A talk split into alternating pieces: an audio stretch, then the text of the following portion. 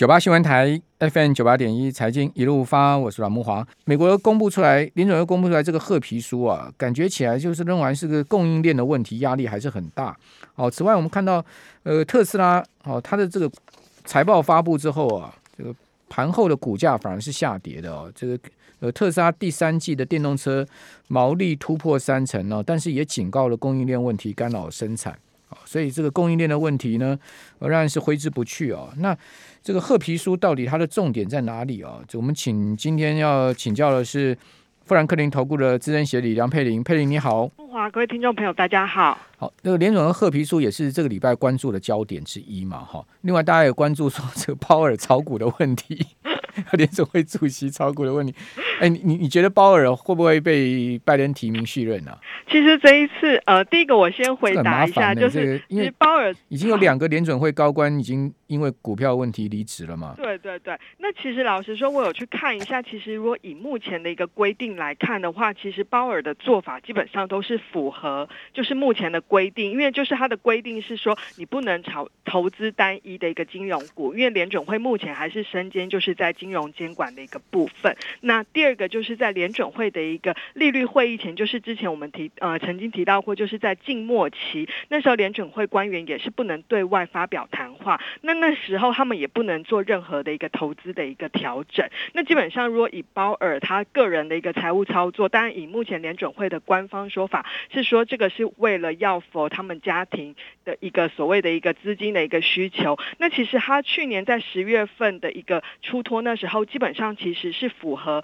目前联准会的一个对他们的一个规定，所以其实语法来说其实是没有比较没有问题，只是说当然就道德观感来看的话，可能会存在一个，因为时间点又蛮巧合的，就是之后美国股市就出现比较大的一个修正。不过我觉得当然第一个就是回到了，就是第一个我觉得因为先前两位的一个联准会官员他们在投资上是比较偏向 REITs，是在就是然后其实鲍尔他是比较偏向就是买 ETF。那我觉得你真的要所有的官员都不能做投资，其实这也有点不合情理啦。那只是说这后续事件会怎么发展？其呃，我觉得这个就金融市场来看的话，好像只有反映那一天。那后续是不是会影响到拜登的提名？我觉得还很难讲。那这一次其实也蛮让人意外的是，拜登本来是九月六号在美国劳动节前后可能就要宣布下一任联准会主席的一个提名人，甚至其实大。在中间过程，我们连线也跟大家提到过，好像其实很多的一个议员呐、啊，或者是甚至像财长叶伦都是明确的一个表态支持，其实他连任的几率是蛮高的。那当然这时候呃透露出这样的一个消息，不排除当然背后还是有一些政治的因素在里面。不过我觉得这现在当然拜登。他的首要任务，因为明年二零二二年就是要进行其中选举，我觉得他的首要任务还是会以就是要推动他的一个基础建设，还有大规模的一个预算方案。目前三点五兆美元已经有可能就是下修到两兆美元，这部分在民主党的温和派跟激进派当中还在持续的一个寻找妥协的一个方案。不过我觉得在今年年底一定之前一定要争取过关，这个是拜登他希望做出他的一个政绩哦，那不然明年民主党其实。时期会蛮难选的，所以我觉得在这部分，它的优先呃优先重点会摆在财政政策之下。我觉得应该也不至于会让货币政策出现太大的一个变动，或者是对金融市场的一个扰动啦。那只是后续的一个发展，可能还是要再做一个观察。好，拜登迟迟不提名鲍尔，或者说一直对联准会主席这个人选哦，就 是没有很明确的表态，是什么原因呢？而且市场都 都认为说，如果是不是鲍尔续任的话，美股可能会遭遇比较大的这个下挫的压力，哎，是不是这样子呢？呃、第一个当然，呃，是什么原因？老实说，我我并不知道真的原因啦。我知道慕华大哥是故意考我，没有没有，我不是考你，我是很纳闷这个问题啊。那我觉得，呃，当然不知道，真的是我不，我并不知道到底是什么。因为明年二月他就任期到了，对对对。哎这个这实在蛮蛮诡异的，到到现在都还没表态。对，因为其实就是拖了大，目前到为止大概有拖了一个月左右。有。那当然，我觉得他现在的重点，其实真的拜登现在也是蛮忙的啦。刚刚我提到了，除了财政方案之外，当然其实就包括了跟国际之间，不论是跟习近平年底之前到底要不要会面啊，什么还有跟什么亚太地区的一个问题，澳洲这部分。所以我觉得就是事情很多。那当然优先顺序上，因为其实以目前美国的内政来看的话，当然会就是因为其实疫苗的一个施打普及已经差不多了，所以我觉得接下来就会把它以财政政策为优先。那但货币政策这一块，呃，你说市场上会预期，呃，鲍尔如果没有连任的话，可能会出现比较大的一个修正。我觉得第一个是市场，其实老实说，市场比较担心的是不确定性。那如果是不确定性的话，就是这个问题，呃，时间任命案提拖得越久的话，可能就会。造成市场会就像木华大哥提到的，就会开始担心，哎，是不是里面有什么猫腻，我们不知道，还是什么之类？那这样反而不好。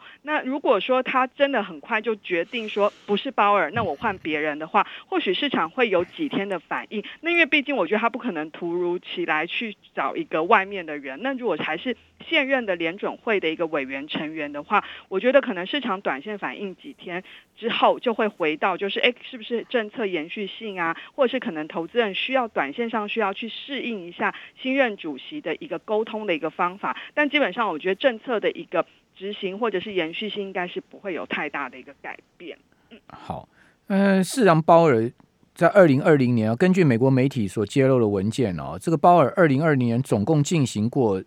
二十六次交易，七次卖出，十九次买入。好，那其中当然最关注而且引起争议的就是去年十月一号，他从他个人的账户出售了价值高达五百万美元的 ETF，哦，是一档 Vanguard 的 ETF。哇，鲍尔也真的 很有实力哦，五百万美元就这样一天卖掉哈，一亿多台币哎哦。好，那这个当然，这个现在目前就卡到他的主席之位可不可以续任了哈？这这个是一个蛮大争议哈。不管呃有没有道德的问题哦，但是他确实变成是呃大家关注的焦点。另外一个关注焦点就是联准会褐皮书嘛哈。对。呃，当然这一次的褐皮书当中，就是主要还是提到了，若以成长来看的话，美国的经济成长过去会比较偏向于用强劲的字眼来形容。不过经历了那个高峰之后，它目前是用比较偏向于温和到适度温和成长的一个步伐，就显示着整个成长步伐基本上是比前几次是有来的放缓一些。但是这当中还是提到了，主要是在于供应链的一个。呃，短缺的一个限制，然后这部分的一个影响，那这部分当然其实也提到了，就是在劳工短缺的一个部分。那我觉得其实从最近不论是能源价格的一个高涨，或者是就是在后疫情时代，其实在整个呃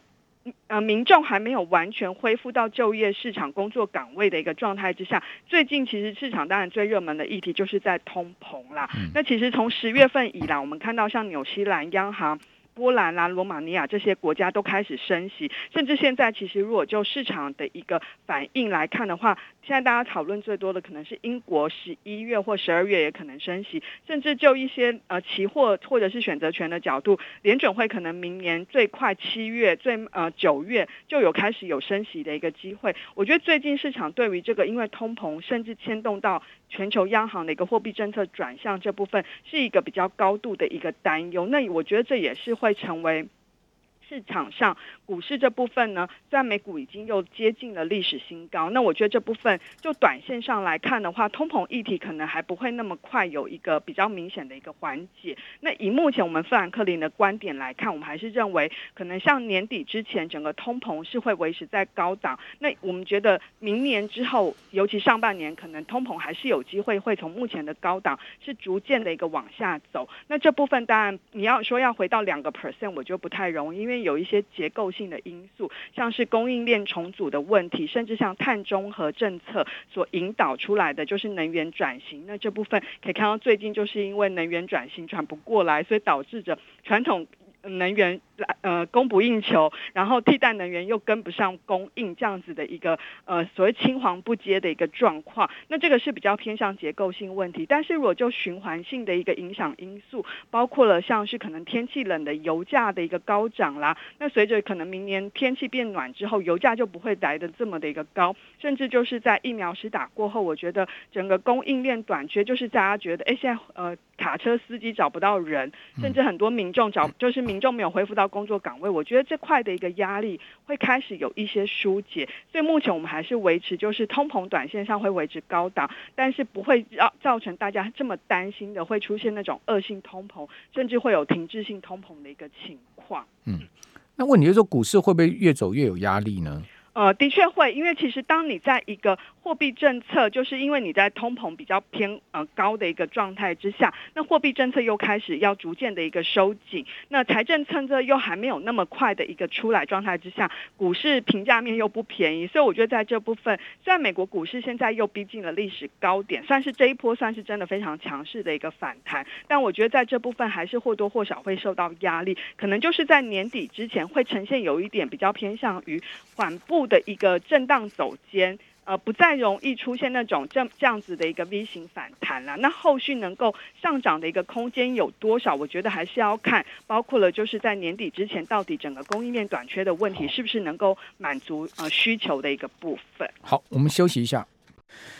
九八新闻台 FM 九八点一财经一路发，我是阮慕华。哦，刚佩玲说法哦，跟我前一段说法，我们有一个类似的点，就是说呢，美股哦创新高，我 我觉得才是问题。哦，这个创新高之后啊，它到底还能走多久？哦，这个多头的行进的步伐以及它的呃多头的这个力道啊。这个创新高之后才是问题，因为你看到美股啊，已经几乎快要四大指数要创新高了。好，道琼呢，在美股周三呢，它收盘是三万五千六百零九点。好，它八月六号的高点是三万五千六百二十五点，实际上只有差十多点。今天晚上随便一开盘，这个走走一下就创新高了。那另外标准普尔五百指数连涨六个交易日，这波反弹的确是蛮强劲的啊。呃，它在周三收盘是四千五百三十六点，它九月二号的历史最高点是四千五百三十六点九五点，仅仅差了不到一点哈。哦，所以也看起来就是创一副要创新高的态势。但问题就是创新高之后呢？恐怕才是一个 question mark，对不对？好，另外这个企业财报的部分哦，我们也可以看出几家公司的不同的状况哦。特斯拉哦，这不错的财报，第三季呢，电动车毛利突破三成哦，但是盘后股价是下跌的哈。另外，IBM 第三季营收不好，好，这个盘后股价跌四趴。还有就是这个晶片设备大厂啊，呃，这个半导体设备大厂科林呃。这个要本季营收要拼创新高哦，这个但是财测这部分并不是那么好，但盘后股价就呃下跌了。那另外呢，盘后股价大涨是 HP 哦，所以看起来 PC 没那么差哦，这个 Notebook 似乎也没那么差。从九月的像人保啦哈，你可以看到一些 Notebook 厂商公布出来的营收数字也确实是这样。先前大家可能把这个 Notebook PC 想的比较差哦，但是这个 HP 呢？呃，它的股价从五月份的高点呢，有回跌二十趴，但是呢，呃，周三呢，它发布出来的最新啊，这个二零二二年的财年展望啊，远远优于市场预期，似乎打脸 PC 见顶的看法，哦，所以它的股价盘后是飙高的哦，哦，这个盘后股价呃是很明显的上涨的哦，哦。呃，这些状况我们怎么综合来解读？我们继续请教富兰克林投顾的资深协理梁佩玲。佩玲，怎么综合解读这些最近美国这些大公司所公布出来的财报，所观察出来的一个趋势跟方向呢？好。呃，第一个，如果截至到目前为止的话，当然主要还是比较偏向于之前是在金融股的一个财报为主，所以上个礼拜其实金融股的财报非常的一个亮丽，主要是来自于像并购啦，或者是股票交易的营收那一块挹注的一个成长哦，那这部分出现很亮丽的成绩单，也让大家对于第三季的一个财报其实是抱以厚望。那截至到目前为止呢，其实已经公布的财报大概有八十四个 percent 获利都是优于预期的，第三季获利预估是成长三十个 percent。会是二零一零年以来第三高的水准，而且先前大家很担心的就是上游成本呃增加可能会影响它的利润率的部分，其实看起来对美国的一个大型公司好像影响也并不是很大，它的净利润率还是可以高达有十二个 percent 以上，也是二零零八一年呃以来第三高的一个水准。不过就是回到了这么好的一个财报，为什么就股价来看的话，的确大盘指数是创新高，不过这当中老实说还是包。括了有一些比较偏向于大型的一个几档的一个指标龙头股所带动，那就像刚刚慕华大哥提到的点名，像是特斯拉，它为什么昨天的盘后股价它是连九季的一个获利，但是因为它的营收稍稍的不如预期，而且它上一季的一个交车量呢是二十四万多辆，其实也是创了历史新高，而且整个毛利率是在扩大的状态，但也因为交出了这么好的成绩单，大家担心说这个毛利率有可能二十八点八个 percent，有可能是这一次。特斯拉相对的一个顶部，就是它明年大家预估可能明年特斯拉的一个主要呃销售的一个重心会以中国市场为主，哦，这占比甚至可能有高达到三到四成左右，那势必会影响它的毛利率。那所以它盘后股价大概是跌了将近一一个 percent 啊。老实说，我觉得并不是很多，因为它十月份以来，其实特斯拉的股价已经从七百五来到了八百五美元以上，算是有一波的一个率先的一个拉抬。但我觉得，所以昨天的一个。跌幅我觉得还算是可以接受，那只是说您刚刚提到了像是半导体的艾斯摩尔或者是科林研发的部分，其实基本上这些公司的财报都不错，但是就是财测展望没有那么的一个亮丽，我觉得就反映了就是在市场的预期是相对垫高之下，但股价就会出现比较大的一个，如果出现不如预期的话，可能投资人就会给你比较大的一个修理。我这边有一个数字给大家参考，就是。观察，呃，根据彭博，他这一次统计，就是在截至到目前为止，这一次公布财报的过程当中啊，如果你那一天的获利表现是不如预期，或者是财测展望是不如预期的话，你那一天公司的股价平均是落后史坦普百指数，就是落后大盘大概四点四个百分点，这个是二零零七二零一七年以来最差，就是表现最差的一个状态。那背后当然也是反映了，就是当美股一不断的一直很强势的状态之下，投资人对你的要求就会越来越高，所以我觉得这部分的确是未来在美国股市，当然就整体的环境，我们觉得基本面没有问题，政策面基本上我们觉得也是维持在一个联准会退场已经预先反映在市场价格当中，那只是后续可能就是要比较重视在选股的一个部分。那举例来说，刚刚提到了像三大指数都已经快创历史新高，但是大家别忘了，像是如果以罗素两千指数来看的话，它的高点是落在今年的三月十五号。嗯，所以其实你可以看，对，所以其实你可以看到，在这一波的一个美股的一个表现当中，其实大型股还是明显的优于小型股。那尤其现在大家都在担心供应链短缺，那大型企业其实它更有它的条件，因为它的生产地可能更为分散嘛，它又可以要求很多供应商要做它的，要配合它的一个需求。所以我觉得在这部分，可能在美股这部分短线上，可能。大型股还是会优先比较好的一个选择。好，可是大型股有一档今年表现很差，就是美光。哦，美光今年股价是倒跌十趴哦，可是你相对这个费半跟标普是涨二十趴哦。那这个记忆体真的有这么差吗？可是 HP 并没有看坏明年的 PC 市场嘛。那那为什么记忆体会相对？被美国的这些呃分析师纷纷的，就是说美光的平等都把它呃调降，或是说看差呢？呃，应该是说第一个，如果就美光来看的话，因为它这个记忆体大家都认为是比较，就是它的 cycle 是比较短的啦，就是比较快速，就不像说，如果像比方说我们目前我们的基金经理人在买半导体股的时候，他会优先的第一个首选是 NVIDIA。就不会去选这种美光这种可能受到它的 cycle 对对对它的 cycle 影响，而且可能进嗯。呃价格竞争的部分也会比较大。那我要提到，刚您提到就是惠普的部分，其实它在财报的部分，当然财测展望是优于预期，但是它另外一个其实重点是，它已经大幅就是宣布说，还要去持续提高，就是在发放股利啦，然后买回库藏股。我觉得对美股投资人来说，其实是蛮喜欢这一套的。就是当你的本业并不是那么的一个亮丽的话，但是你只要维持稳定，但是你能够持续把你手上的现金流量。回馈给我股东的话，嗯，通常投资人都会给予你比较高的一个肯定，所以啊，对，不一定反映它的一个产业的一个前景。所以啊，阳阳明、万海跟这个长隆的大股东们，你是不是要做一些库藏股嘛？好了，这个另外一回事。好，那另外请教就是说，这个元宇宙的商机真的有这么大？脸书也要改名，那腾讯也要也要去，然后你刚刚讲 NVIDIA 现在是首选，NVIDIA 其实投入元宇宙投很多嘛？对。那其实这个我其实这部分我觉得这商机在刚刚开始啦。那因为下礼拜他才要正式发表嘛，那我只能说元宇宙就像台股最近这几天其实有几档概念股已经股价开始飙了。那其实它有点像我们小时候看那个小叮当的一个那个卡。通里面在告诉我们，就类似任意门，就是比较偏向那种概念，就是我可以透过虚拟实境进入到你的一个环境。那我觉得这的确会是一个未来商机。那当然，如果就脸书的股价来看的话，因为它短线上之前真的受到了，就是包括可能一些监管的议题、隐私权的部分，我觉得它的股价上短期是比较疲弱啦。那我觉得。呃，最终的一个商机，其实我觉得它是一个可能比较偏中长线的一个商机啦。那我觉得这样子做一个转型，对诶，脸书的一个发展来看的话，应该是可以视为正面的。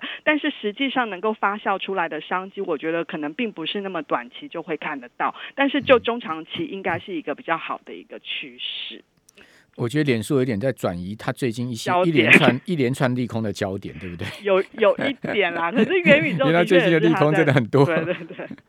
好，不过元宇宙确实啊，那个我我相信大家应该都看过一部电影吧，叫《一级玩家》。嗯嗯。哦，其实那个就是一个元宇宙概念最好的体现了啊。如果你不真的不懂什么叫做元宇宙，再去看。哎，你可以看一下那个黄仁勋的那个，就是说在厨房里面的那个 video，哦，那个那个全版解析跟《一级玩家》到底是什么？哦，它其实就是一个虚与实之间的结合嘛。嗯，嗯。好，那当然这个虚与实结合，它不只是在游戏上面，未来的运用空间非常的广。好，那我们可以持续关注。非常谢谢富兰克林梁佩玲，谢谢。